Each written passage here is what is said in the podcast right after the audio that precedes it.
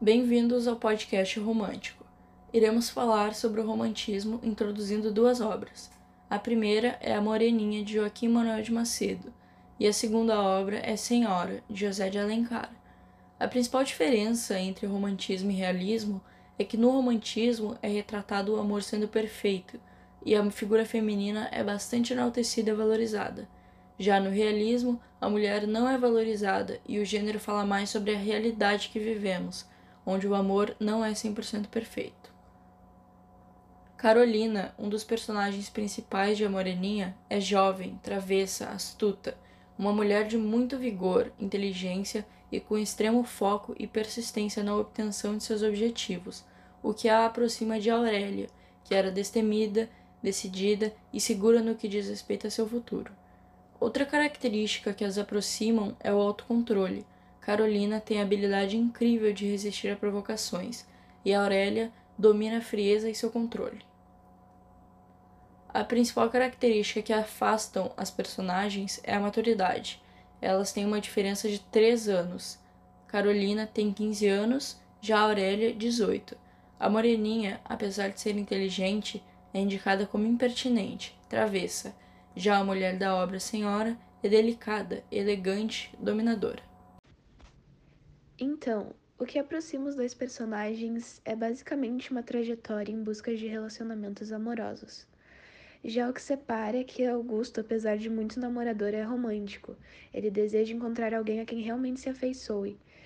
O que impede são as desilusões amorosas. Porém, ele acabou se apaixonando.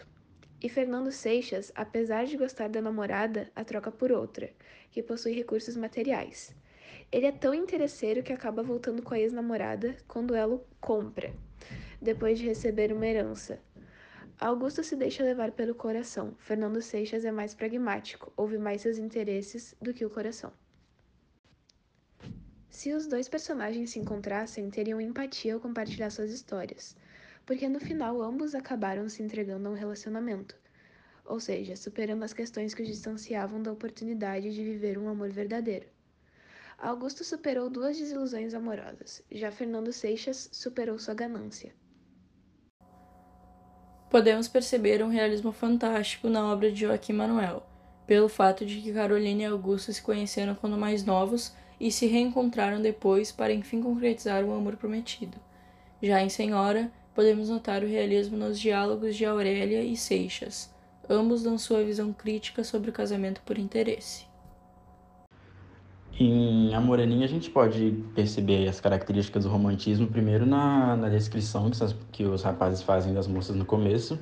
Ela, as descrições são tipicamente românticas, então todas as primas dele ou são pálidas ou com colo de alabastro, que é a idealização da mulher, Aí tem a situação da, da idade da moreninha, que é de 14 anos, muito nova e muito ingênua, né? Como toda mulher idealizada deve ser.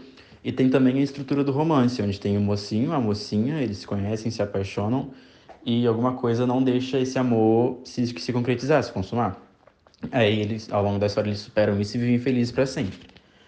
E outra característica é a presença de um antagonista, que num dado momento é o pai do rapaz, que o prende em casa e não deixa ir para não deixa ele ir para a ilha de Paquetá. E e na ocasião que, ele, que o rapaz fica muito doente, que também é uma das características românticas, é, isso dá que, se, que poderia morrer por amor, o amor como o mal do século.